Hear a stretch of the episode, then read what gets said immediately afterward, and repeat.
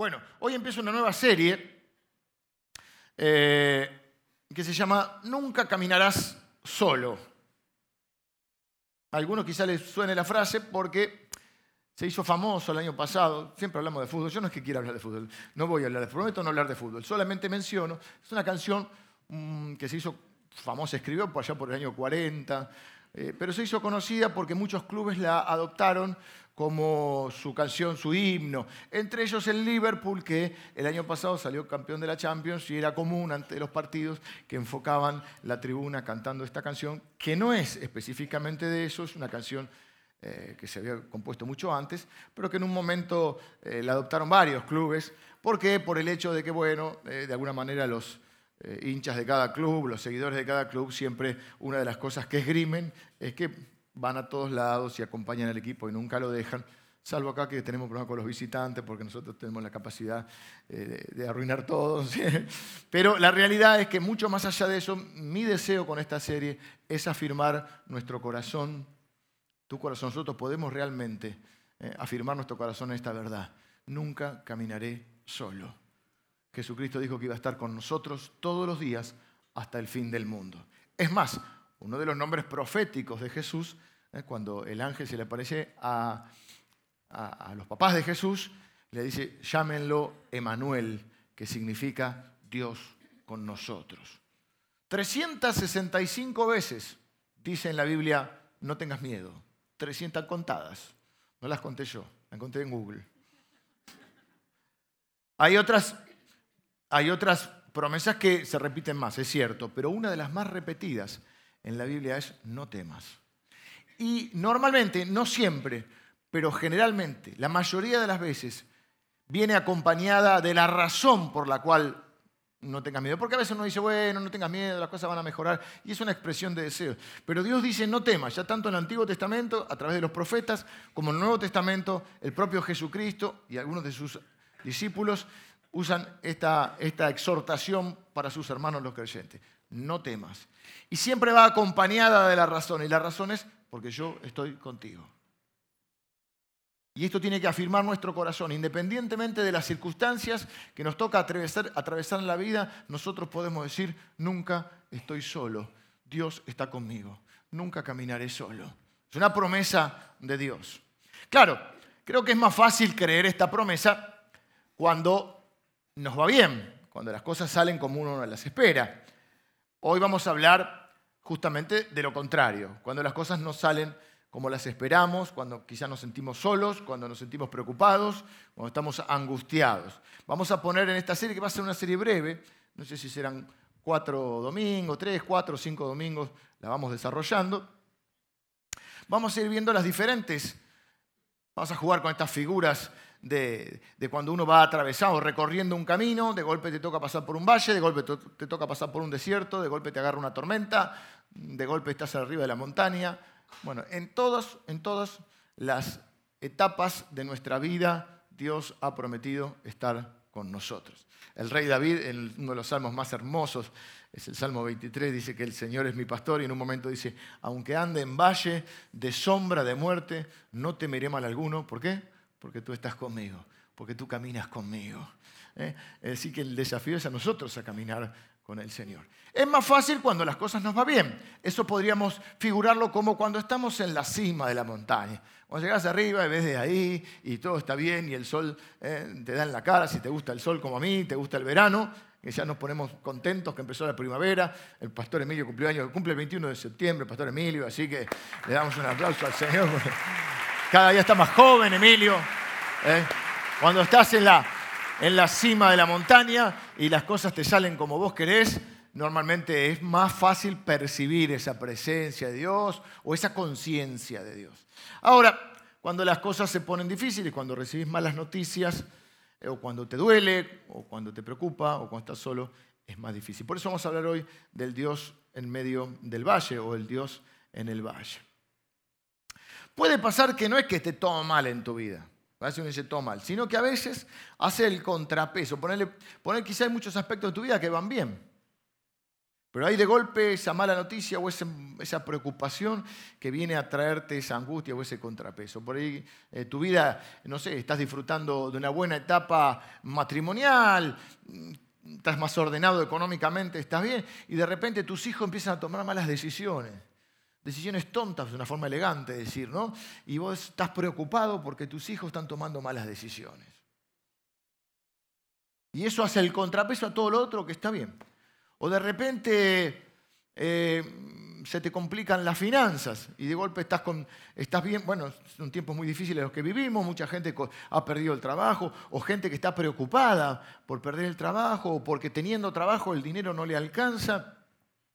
O quizá tienen una eh, pyme o una empresa, un comercio, y hay, hay, gente que depende de uno y uno tiene que pagar esos sueldos y de golpe o afrontar todas las, los gastos y los costos que, eso implica, y de golpe uno está preocupado, está angustiado porque no sabe cómo va a hacer frente a todo eso. Quizá lo familiar está bien, la salud está bien, pero eso está mal. Como decía uno, la salud va y viene, lo que importa es la plata. ¿Ah, no? Al revés era, era al revés. Bueno. Eh, eh, quizá vos estás bien en la escuela, en la facu, tus cosas van bien, pero tus viejos se viven peleando y se están por separar y vos ya no los soportás más. Yo he sido pastor de jóvenes mucho tiempo y, he, conocido un montón de chicos que dicen, prefiero que se separen, porque para vivir así esto es un infierno. Todos los papás que estamos acá tenemos que entender esto. A veces hay que discutir, pero hay que ver el momento y el lugar. Y nunca hay que perder el respeto. Una de las cosas que sustenta a una pareja a lo largo de los años es el respeto. Y vos no podés pedir respeto en tu casa si vos sos el primero que no lo, no respeta el respeto. Vos pedís a tus hijos que respeten a, su madre si vos no la respetás. Y el respetar tiene que ver con esto, con cómo nos tratamos. De paso lo digo, en la iglesia nos tratamos bien. Si alguien tiene ganas de tratar mal a otro, se va de esta iglesia. En esta iglesia nos tratamos bien. Y no vamos a permitir ni tolerar que nadie trate mal a nadie. Nadie tiene el derecho a maltratar a alguien. En esta iglesia nos tratamos bien. Y debe ser un principio en nuestras casas. En nuestras casas nos tratamos bien, nos respetamos. Es parte del amor. Por eso la Biblia de las dos cosas que cuando habla eh, de la relación matrimonial dice que se amen y que se respeten.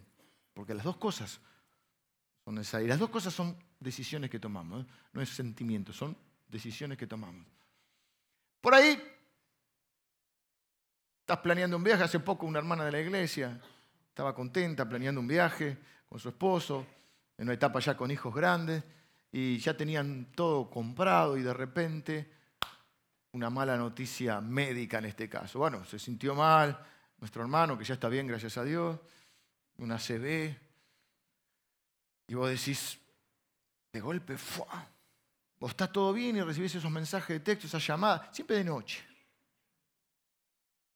Y, de golpe eso hace todo el contrapeso y te sentís que de golpe te dabas en la cima de la montaña y bajaste rodando, no precisamente esquiando, sino rodando, y te apareces abajo de la, montaña. Hay una, canción de, de, John Manuel Serrat que dice, de vez en cuando la vida, y de vez en cuando la vida, dice, nos, nos besan la boca y estás allá, y de golpe nos, dice, nos despertamos chupando un palo sentado sobre una calabaza. De golpe, ¡pum! ¿Qué hacen esos tiempos? Y ahí por ahí podemos tener la tentación de pensar que Dios se olvidó de nosotros, que Dios no nos quiere. Hay dos reacciones frente a eso. ¿no? A veces cuando pasa eso es como que hay personas que se aferran más a Dios y hay personas que en esos momentos de, dificultad, de tensión, sienten que Dios las ha dejado. Yo creo que cuando uno se va formando en la fe, tiene ese recurso. Hace poco, eh, justamente, un jovencito de la iglesia, estábamos, ¿sabes? Salimos a correr, me pregunta, dice, ¿nunca tuviste crisis de fe? Sí, varias veces. Pero lo que me ha preservado es que en esos momentos de dificultad no me cuestiono tanto oh, si Dios me quiere o, si Dios se olvidó. Es como una reacción, ya te diría como un reflejo que tengo. Son los momentos al revés que, más me acerco a Dios. El que más digo, no, no, necesito a Dios. Y creo que eso me ha preservado de mucho. Y de eso quiero hablar. Quiero que afirmen su corazón en esta verdad. Nunca caminarás solo porque Él está contigo. No importa la situación económica, pasan los gobiernos, pasan las situaciones, pasan los problemas en nuestra vida. Y, quiero decirte que donde estás hoy es un camino que te, toca atravesar, pero no necesariamente es tu destino. Eh, Cuando miras las escrituras, ves que los valles siempre representan varias cosas, pero en general son lugares de peligro. Son lugares complicados. Cuando la Biblia de pasar por un valle, en general eran lugares peligrosos, había eh, muchas batallas, se desarrollaron en los valles, a veces son temporadas de, desesperación o de, soledad, pero también pueden ser épocas de gran crecimiento. Ahora lo voy a explicar por qué. Pero cada vez que veas un, lugar, un valle en la Biblia, generalmente es un lugar peligroso. Animales salvajes, eh, personas que están acechando para robarte, eran lugares de transitar eh, peligrosos. ¿no? Y, y me gustaría decirlo así. Disfrutamos mucho y somos conscientes de Dios en la bendición. Espero también que nos acordemos de Dios cuando nos va bien y agradecemos a Dios. Pero, ¿por qué dije que es un lugar de crecimiento? Porque los valles son lugares donde podemos conocer nuevas facetas de Dios, nuevos aspectos de Dios. Los valles son lugares donde podemos conocer más íntimamente a Dios. Y de eso quiero hablar hoy. Eh, vamos a leer el Salmo 84. No voy a poder mencionar todos los cumpleaños, pero también fue el cumpleaños de Carlito. Ayer fue Carlito también el tuyo. Igual que Emilio. Ah, está bien, está bien. Son más viejos. Salmo 84, versículos 5, 6 y 7. Vamos a sacar tres ideas centrales o cuatro. Dice, bienaventurado el hombre que tiene en ti sus fuerzas o aquel que encuentra sus fuerzas en Dios. Bienaventurado aquel que encuentra sus fuerzas en Dios, en cuyo corazón están tus caminos. Atravesando el valle de lágrimas, lo cambian o lo transforman en fuente, cuando la lluvia llena los estanques. Irán de poder en poder, verán a Dios en Sión. Eh, hemos enseñado muchas veces que la Biblia ha sido básicamente escrita en tres idiomas originales el Antiguo Testamento en hebreo y el Nuevo Testamento tenemos parte en griego y parte en arameo. Por lo cual, al llegar al español o al inglés o a los diferentes idiomas, son obviamente traducciones. En esas traducciones se busca darle el sentido más fidedigno a los originales. Digo esto porque literalmente, acá cuando dice el Valle de Lágrimas, si uno fuera al hebreo en el original, dice el Valle de Vaca con B larga y K. ¿Por qué menciona el Valle de Vaca? ¿Y por qué dice Valle de Lágrimas? O en otras traducciones ustedes lo van a ver como el Valle de Llanto o el Valle de la Pérdida. Mucho relacionado a las lágrimas y al, llanto, porque Vaca era un árbol que aparentemente emanaba algún tipo de, sustancia. O, yo me lo, me lo, imaginé, yo me lo imaginé para traer una idea. ¿Vieron cómo se llama el sauce llorón? por ejemplo, ¿no? que tiene esa, son hermosos. Nosotros de chiquito lo sacábamos las hojas y los latigazos con el, sauce llorón ese, te mataba. Eh, ayer pasé por un campito de fútbol, allá por la casa de Nelly, y me acordé de cuando era chiquito y jugábamos en los campitos, ¿no? Bueno, no importa. Al campito llorar, dicen también. Eh, así que era un árbol que tenía ese aspecto, un árbol llorón, le, llamaban así. Por eso cuando dice el, Valle de Vaca, está hablando del, Valle este, donde ellos lo atravesaban para ir a Jerusalén. Por eso en la traducción, eh, en otra traducción que se llama la nueva traducción viviente, va a mencionar, si aparece el versículo 5, que dice, qué alegría para los que reciben su fuerza del Señor, los que se proponen caminar hasta Jerusalén. No se olviden que los salmos son canciones. Yo tiene muchas figuras poéticas, muchas analogías. Entonces acá hay una analogía que ellos conocen bien, pero que nosotros tenemos que adentrarnos un poco porque vivimos en otra cultura, eh, no conocemos la región, en otra geografía. Él está hablando de un valle que se atravesaba para llegar a Jerusalén. Y fíjense la, figura que usa, porque el valle es el valle del llanto, pero Jerusalén es la ciudad de refugio o la ciudad de la paz. A menudo para poder llegar a esa ciudad de refugio, de paz, eh, donde realmente conocemos a Dios, tenemos que atravesar el Valle de Vaca. Hace una figura muy interesante, muy poética, pero muy real también en nuestra vida. Porque no hay otro camino muchas veces en la vida que para conocer realmente a Dios tenemos que atravesar algún valle. Muchos de nosotros, no me atrevo a decir la mayoría, pero muchos de nosotros hemos conocido a Dios cuando al fin de nuestros recursos. Cuando se desintegra la ilusión de la omnipotencia que solemos tener en los primeros años de nuestra juventud, donde pensamos que lo podemos todo y de golpe vienen circunstancias a nuestra vida que son inmanejables, que nos, que nos superan, que no tenemos las fuerzas o los recursos para enfrentarlo y decimos, tiene que haber algo más. Y ahí nos damos cuenta que no somos omnipotentes y que existe un Dios. Y es una oportunidad de conocerlo a Dios. Porque va a haber oportunidades en tu vida. Te digo, mira, si estás de visita y, estamos muy felices de que estés con nosotros, y si tenés el celular prendido, apagalo, entre paréntesis, ya lo dijimos como cuatro veces. Pero si, si no conoces a Dios, lo que te va a suceder es que va a llegar un momento en tu vida que vas a decir, no doy más, mis fuerzas no me alcanzan. Estoy cansado, estoy exhausto, estoy eh, sin poder enfrentar lo que me toca enfrentar. Es demasiado para mí.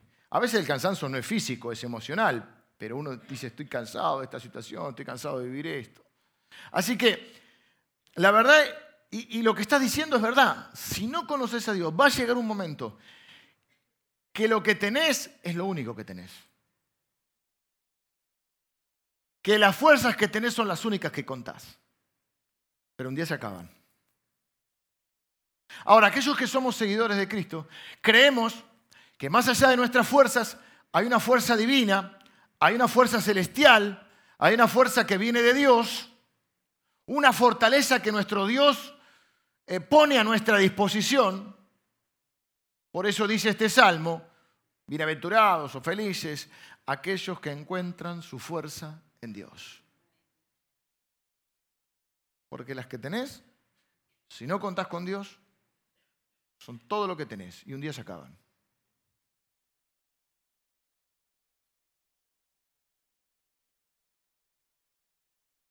Pero nosotros los cristianos creemos que cuando llegamos al final de nuestras fuerzas, bueno, la Biblia lo dice en otra manera. Dice que Dios se hace fuerte en nuestra debilidad. Claro, para poder experimentar esas facetas de Dios, eh, cuando digo facetas de Dios, digo que Dios se muestra de diferentes maneras en nuestra vida. Por ejemplo, estás atravesando una necesidad, se acaban tus recursos, acudís a Dios, Dios obra en tu favor, viene esa provisión que necesitas y ¿qué conoces? Conoces que Dios es tu proveedor. Una vez hicimos una serie sobre los nombres de Dios. Dios tenía un, eh, en la Biblia hay varias veces que menciona yo soy Jehová con un nombre en hebreo que traducido significaba, por ejemplo, yo soy Jehová tu sanador, yo soy Jehová tu proveedor. Y, de alguna manera son formas de conocerlo. ¿Cómo vas a conocer que Dios es tu proveedor si nunca tenés una necesidad? ¿O cómo vas a conocer que Dios es tu sanador si nunca estás enfermo? ¿O cómo Dios vas a, experimentar la paz de Dios si nunca vivís una situación de angustia o de tribulación? ¿Cómo vas a experimentar el consuelo de Dios si nunca estás afligido? Es decir, que lo que permiten las circunstancias, ellas, es que los conozcamos a Dios. Y sobre todas las cosas que conozcamos o sepamos que podemos contar con Él. Básicamente que Dios está, cuando Dios dice no temas, yo estoy contigo, es, Dios diciendo, contás conmigo. Cuando uno le dice a otro, estamos con vos, no es solamente la, presencia física, que ya la presencia de Dios es mucho, es mucho decir, sino que es contá conmigo, contá con mis recursos, contá con mi ayuda. Eso es lo que dice Dios. Por eso hay otro salmo que dice, bienaventurado aquello cuyo ayudador es el Señor. Imagínate. O Jesús diciendo, nunca te dejaré solo. Te voy a mandar mi espíritu que es tu ayudador, el paracletos. Es como una especie de, de apoyo, como si fuera una muleta, un bastón, donde vos te podés apoyar. Y las fuerzas de Dios son las que a veces te hacen, mirás para atrás y decís, ¿yo cómo pude afrontar esto? Viste que a veces, a mí me pasa por lo menos, no sé si a ustedes, que a veces mirás para atrás cosas que viste y decís, yo otra vez no lo podría soportar. ¿Cómo, cómo aguanté esto? ¿Cómo salí adelante? ¿Cómo soporté esto? Y esas son las fuerzas de Dios. Hasta de moda el CrossFit. Todavía no lo, no lo, Pero voy a ir con los chicos, con Sofi, con, con, con voy a ir a tomar unas clases de CrossFit, pero tengo miedo a las rodillas. Yo no las rodillas porque a mí me tengo problema con las rodillas. El fútbol me está matando. El fútbol, eh, no voy a dejar el fútbol, el fútbol me va a dejar a mí. Pero sí he practicado bastante deporte, me gusta mucho el deporte y en mi época de gimnasio, cuando llega el verano, venís al gimnasio. Y hay uno que hace siempre cuando llegas y si un día haces los músculos grandes, eh, haces pecho o te haces espalda y te dan la barra esa, viste, que le ponen los discos grandes. Hay varias profes de gimnasio acá. Y vos, a la antigua, a mí me gusta la antigua, el, fierro, viste, el gimnasio ese, pero viste que. Iba, hasta aroma de gimnasio. ¿eh? No estos modernos con las máquinas, no, no, no, no, no andan, viste, no, no, no, la pesa, el disco, hay que y vos estás ahí, y entrenás con uno y dice, entrenamos juntos, y viene uno así, y dice, entrenamos juntos. vos ya sabes que ese día la vas a pasar mal. Te vas a ir a bañar y no, no puedes levantar el brazo así para la Porque ellos siempre te dicen, una más. Y cuando haces pecho, tiene que haber uno atrás que te, que, te ubicas banco plano o inclinado, vos te dan y vos empezás. Tres de mil, decía uno. Y el otro de atrás dice, una más. Y bueno, una más. Y cuando ya decís, bueno, acá ya está, una, una más. Y hay un momento que él te ayuda. Y te dice, vas solo, eh, vas solo. pero no vas solo. Está teniendo. Y ya en un momento te quema el ácido láctico, te, destruye el cerebro y estás ahí. Y, y una más. Y en realidad es el, eh, llega un momento que ya no, no, empujas nada. No empujas, pero en realidad el otro está levantando. Si no te la dejaron ahí, ¿qué haces? Nunca hay que ser solo ese ejercicio. Creo que con Dios pasa así. Hay momentos que nosotros, eh, no, sé si somos tan conscientes, ¿eh? pero es Dios el que levanta tu carga, ¿viste? Y hace que puedas seguir una más.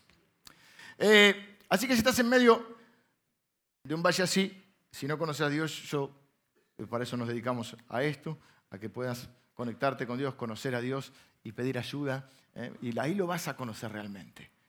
Cuando tus fuerzas, sientas que tus fuerzas no, no, dan más, o no, ya no, las tenés o son insuficientes.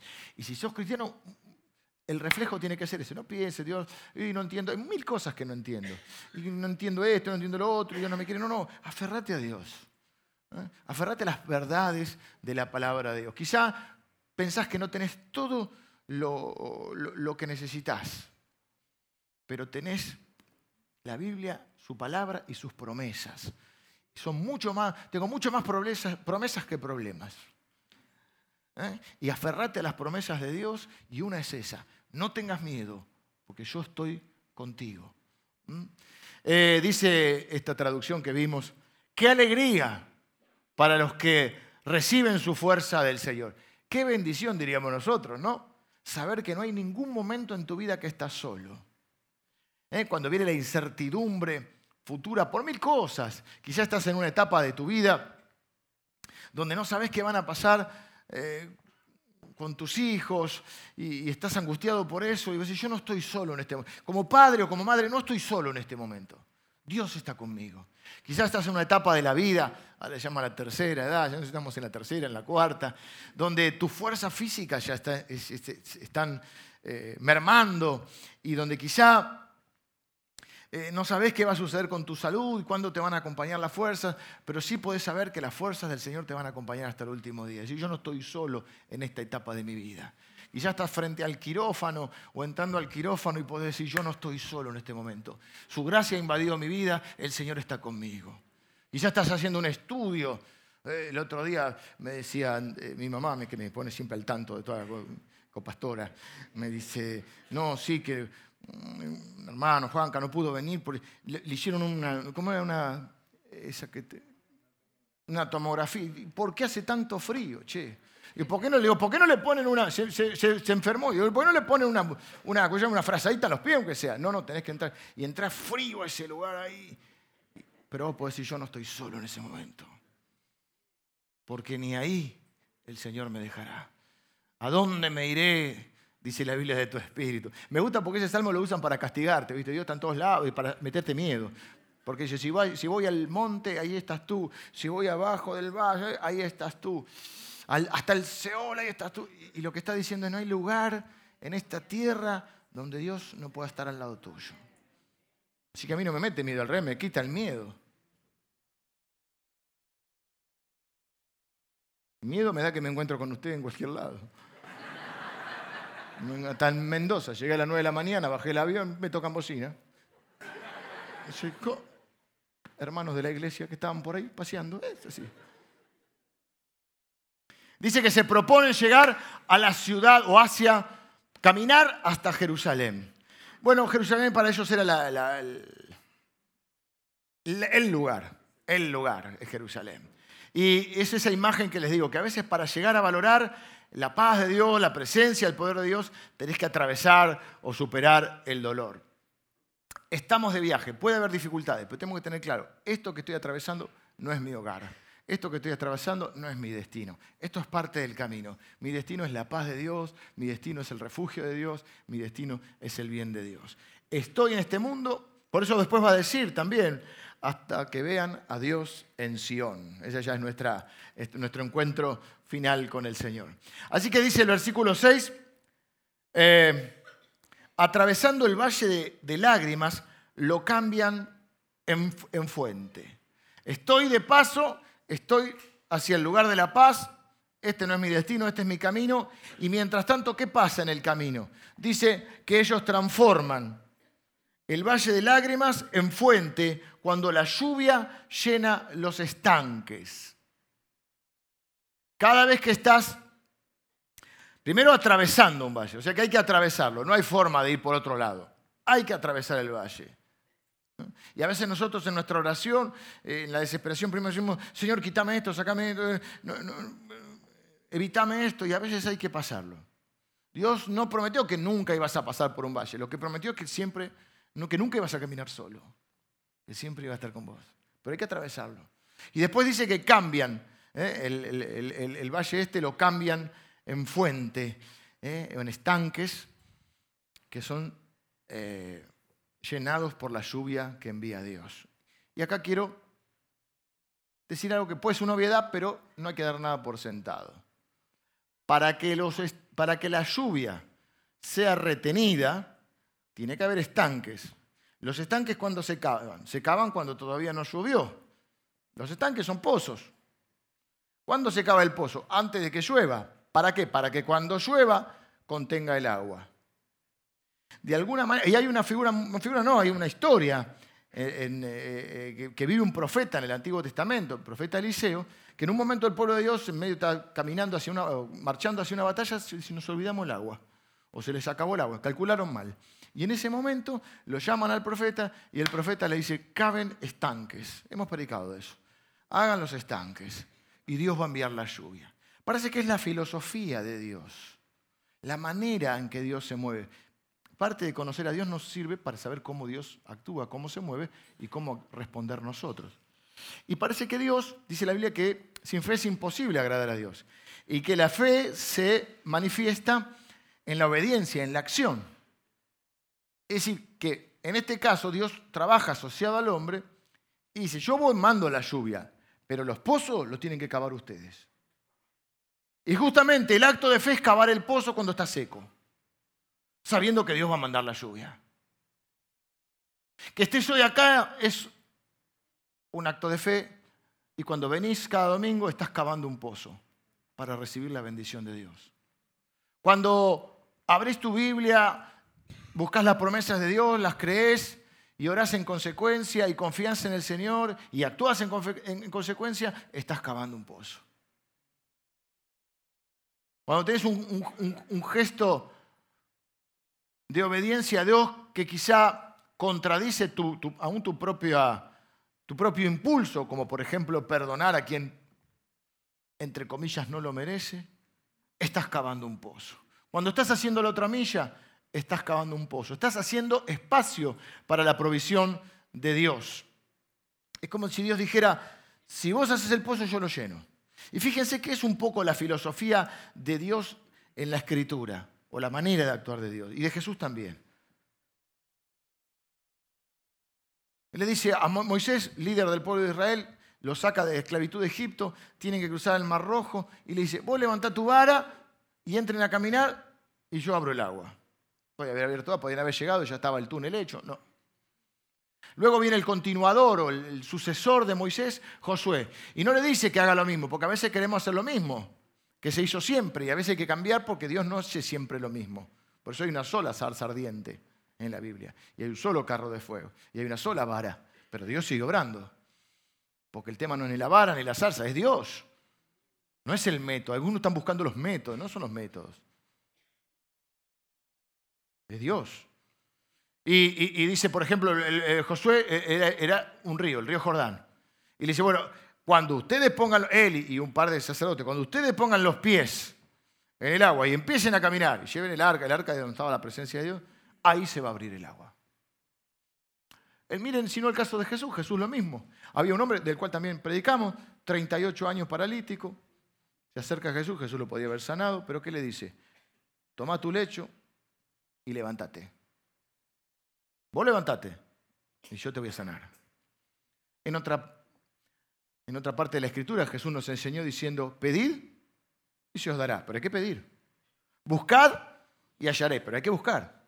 Llamad y se os abrirá. Porque todo aquel que pide, todo aquel, o sea, no hay discriminación. Todos, todos, todo aquel, no porque el que va a la iglesia no va a la iglesia, todo aquel que invocar el nombre del Señor será salvo, por ejemplo. Así que no nos toca a nosotros andar juzgando a Yevosivo, no. Todo aquel que invocar el nombre del Señor será salvo. Después, como Dios nos ama, nos transforma. Esa es otra historia. Cada Dios te dice, estás hecho un asco así, no, pues te amo, te acepto como sos, pero te voy a transformar. Por eso en esta iglesia aceptamos a la gente como es. Porque no queremos maquillarla, queremos que Dios la transforme. Queremos que se encuentre con Cristo, porque yo no lo puedo transformar, Cristo tiene que transformar. Pero volviendo al tema. Porque todo aquel que pide, o sea, la única, bueno, para recibir hay que pedir. Todo aquel que pide, recibe. Todo aquel que busca, encuentra. Y todo aquel que llama, se le abrirá. Ven que hay como una cosa que Dios dice, créeme y yo me voy a manifestar. Entonces acá lo cambian. Fíjate que dice que ellos lo cambian. Es Dios. Porque la lluvia la manda Dios. Nadie puede hacer que llueva. Pero sí uno puede cavar un estanque. Puede ser que hoy no vea nada de agua Puede ser que piense que aparentemente eh, no tengo nada, pero estoy lleno de promesas de Dios. Así que yo no sé cuáles son los propósitos que tiene para cada uno, pero yo estoy seguro de esto. Si vos le entras a la pala, me acuerdo de mi abuelo, la pala de punta, me quedó una ahí media, que no sé si es, una intermedia la que tengo yo. Estaba la pala de punta y la pala ancha, ¿viste? Con el, el, pozo lo hacía con la de punta. ¿eh? Y, me acuerdo que con mi abuelo y con mi papá hacíamos ahí en, una quinta que teníamos los pozos y todo, y sembrábamos cosas, y, vos le metés la pala de punta. Y vos decís, yo no sé cuándo va a llover, pero yo voy a hacer mi parte. Así que, pala, le metés el piecito, y después te quedas así. Y a veces te duele un poco, pero ¿qué va a hacer? Puede ser que no tenga todo lo que preciso, pero tengo promesas mucho más preciosas en la palabra de Dios. Así que yo le entro a la pala y Dios en su momento va a ser llover. Esto eh, eh, espero que es lo que entiendas. En ningún momento dice la Biblia que no vas a atravesar valle. Es más, dice que vas a atravesar. Hace poco un amigo mío, estábamos predicando un congreso de, pastores, otro compañero llamado Sebastián, eh, dice en un momento, bueno, hay tres clases de personas, los que están por tener un problema, los que están teniendo un problema y los que están saliendo de un problema. Y nos reíamos juntos porque eso es verdad, pero le agregamos, la realidad es que todos medio que estamos en la misma, porque todos estamos saliendo de un problema, todos estamos teniendo un problema y todos estamos por tener un problema, porque es parte de la vida.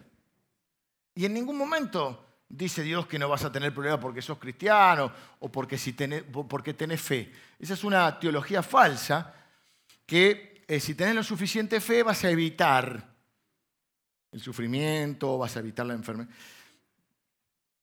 Entonces Jesús no tenía fe.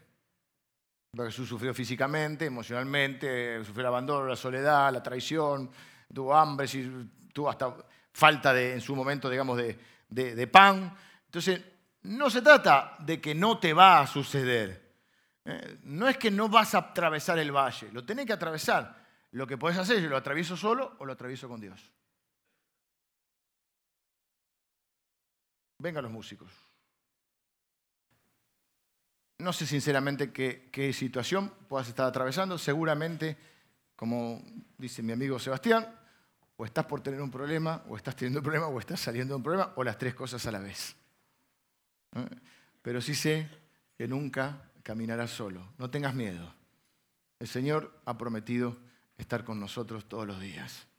Y si Dios está, dice la Biblia, si Dios es por nosotros, ¿quién contra nosotros? El que no nos negó ni a su propio Hijo, ¿cómo no nos va a dar también todas las cosas?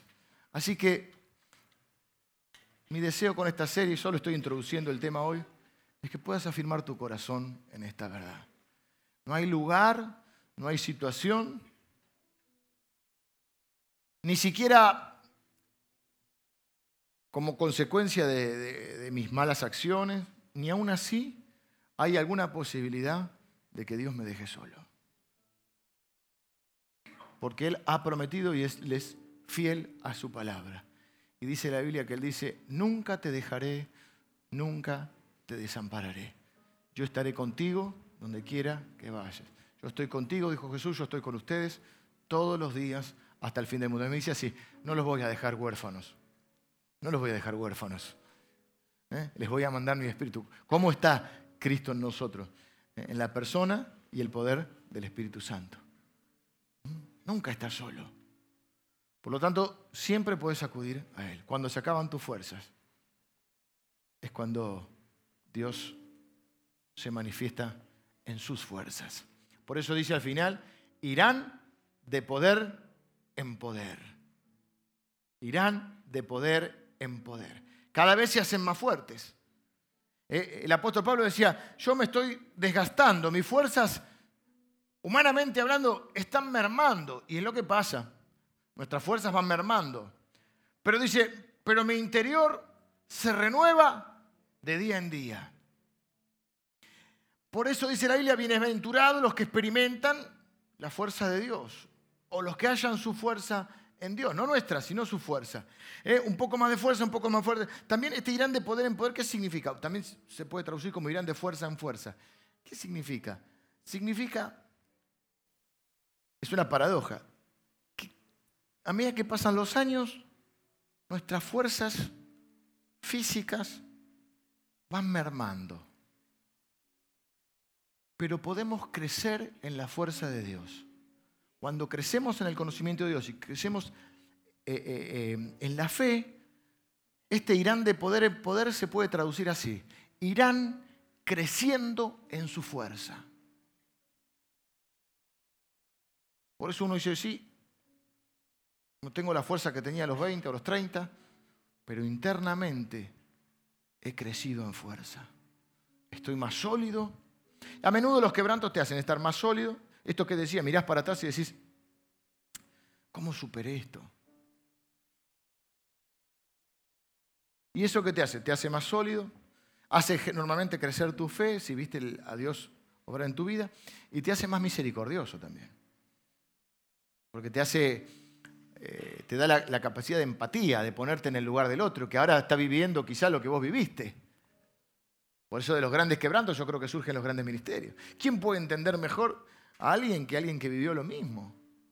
Salvo hay, hay un don que se llama el don de misericordia, que es una capacidad sobrenatural que Dios nos da para poder comprender o sentir lo que siente el otro sin haberlo vivido, pero es un don espiritual. Lo que ocurre normalmente, todos tenemos que tener compasión y misericordia, pero lo que ocurre normalmente es quien más te puede entender es alguien que vivió lo mismo. Por eso dice, Irán de poder, van cavando pozos, pero por ahí se cansan físicamente, pero van de poder en poder, van creciendo en su fuerza. ¿Hasta que Hasta que lleguemos a Jerusalén, dice, verán a Dios en Sion, hasta que estemos delante del Señor. Así que hoy estoy solamente introduciendo esta serie. Hermano, estamos de paso por el valle, no es tu destino, no es tu hogar, es el camino no te desanimes. Aunque estamos en el valle, no tenemos miedo, porque el Señor está con nosotros. ¿Eh? Nosotros podemos decir como los hinchas del Liverpool, pero al revés. ¿Eh? Ellos dicen, nosotros decimos a nosotros mismos, nunca caminaré solo, porque el Señor está conmigo, siempre, siempre. ¿Qué bendición es eso? Qué tremenda bendición. El Señor está conmigo siempre. Y si Él está, está para ayudarme no voy a atravesar solo ninguna etapa de mi vida. Vamos a orar. Señor, en esta mañana te doy gracias por tu palabra y oro por mis hermanos y, por mí para darte gracias, Señor, mm, por, por esta tremenda bendición. Tu palabra dice bienaventurados, felices. Aquellos que en la aventura de la vida nos va a ir bien, porque encontramos nuestra fuerza en ti. Gracias, Señor, porque nos hemos propuesto caminar por esta vida hasta encontrarnos contigo, atravesando algunos valles, atravesando diferentes circunstancias, pero sabiendo que, que nuestro destino es de gloria es de paz, es de refugio y es contigo. Mientras tanto, Señor, nuestro cuerpo natural va perdiendo fuerza, va perdiendo vigor. Pero en la fe vamos creciendo en poder y vamos creciendo en tu fuerza, Señor. Tú te haces fuerte en nuestras debilidades. Tú te haces sabio en nuestras necedades. Tú eres la luz en nuestra oscuridad. Tú eres la alegría en nuestro dolor. Tú eres la esperanza en nuestra desesperación. Y nosotros vamos creciendo en poder. Y cuando está seco hacemos pozos, esperando la provisión que viene de ti, esperando la lluvia divina. Por eso, Señor, queremos crecer en la fe y en el conocimiento de tu palabra, porque a veces parece que nos faltan muchas cosas, pero nos sobran promesas preciosas y grandísimas. Por eso vivimos por fe, Señor, atravesando las circunstancias que nos puedan tocar, sabiendo que nunca, nunca, nunca estaremos solos, porque tú estás con nosotros, Señor. Oramos en el nombre de Jesús y oro por aquellos están atravesando ahora algún tiempo de angustia. Para que esta verdad se afirme en sus corazones, Señor. Se implante en sus corazones y afirme el corazón en la gracia, en tu gracia, Señor. Traiga esperanza y fe para saber que esto, esto es de, momento, esto es de paso, pero no es, nuestro, no es nuestro destino. Oro en el nombre de Jesús. Amén. Amén.